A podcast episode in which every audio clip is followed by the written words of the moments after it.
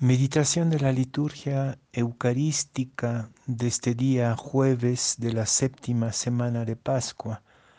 La primera lectura es del libro de los Hechos de los Apóstoles, capítulo 22, versículo 30 y capítulo 23, versículos 6 a 11 y el Evangelio de Juan capítulo 17 versículos 20 a 26.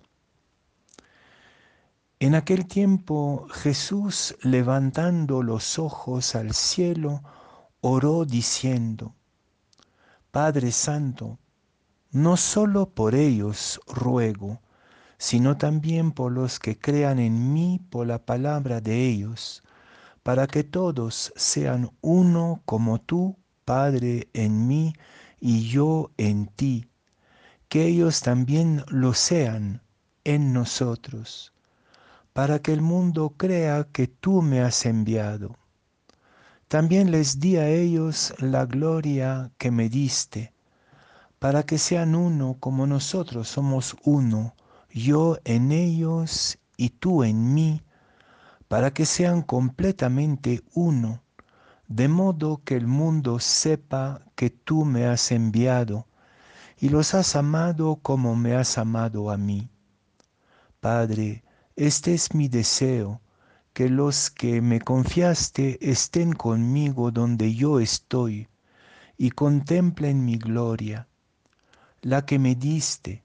porque me amabas antes de la fundación del mundo.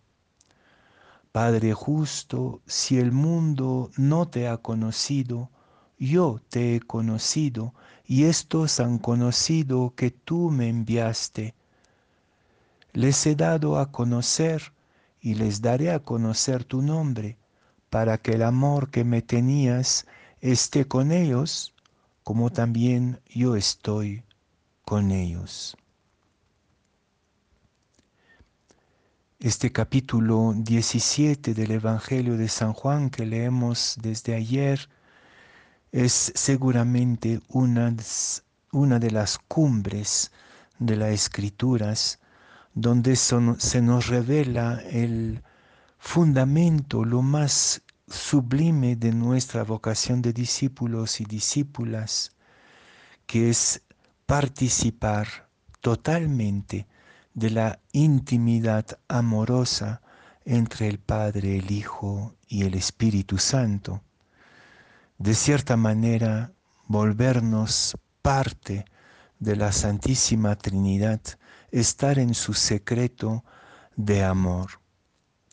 Pero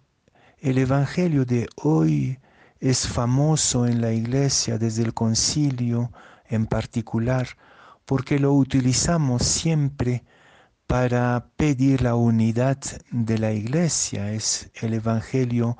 ecuménico por excelencia. No estoy seguro que este Evangelio apunte principalmente a esta unidad externa, esta reconciliación entre las diferentes confesiones cristianas e incluso más allá a con toda la humanidad, sí, sí está presente en este, en este Evangelio esta preocupación por la reconciliación universal, pero quizás podríamos quedarnos simplemente con un deseo piadoso de unidad que de esta manera nunca se va a realizar, sí como en la primera lectura de los hechos de los apóstoles, seguimos pensando que la unidad de todos, de la humanidad entera, sería una unanimidad, una identidad de pensamiento. Se ve en la primera lectura de los hechos cómo se pelean hasta violentamente los fariseos y los saduceos porque tienen doctrinas opuestas, porque eh, compiten teológicamente, ideológicamente, son competidores y creo que el gran problema de las diferentes confesiones y de la humanidad entera es que estemos compitiendo por ideologías, ideas, doctrinas, que todas, como diría la escritura, son doctrinas humanas. Esta reconciliación de todo el universo, de toda la humanidad, de todas las confesiones cristianas, no se va a realizar con la unanimidad teológica o ideológica, no es poniéndonos de acuerdo sobre lo que creemos y queremos que vamos a lograr esta reconciliación y esta unidad. Y entonces creo que en el Evangelio hay como un segundo nivel, como muchas veces en el Evangelio de Juan, un segundo nivel mucho más profundo que la unanimidad eh, externa y es la unidad interna de cada uno y cada una de nosotros. Si cada ser humano no camina en esta reconciliación interior de sus dimensiones de humanidad en conflicto, como son la sensibilidad, la inteligencia,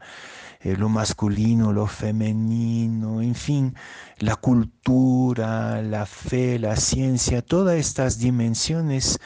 que están discutiendo y peleando dentro de cada uno de nosotros si no trabajamos a la unificación interior de cada uno de nosotros, esta reconciliación universal nunca se va a realizar y vamos a seguir peleando por ideas que son invenciones nuestras. ¿Y cómo realizar entonces esta reconciliación interior de cada uno y cada una de nosotros?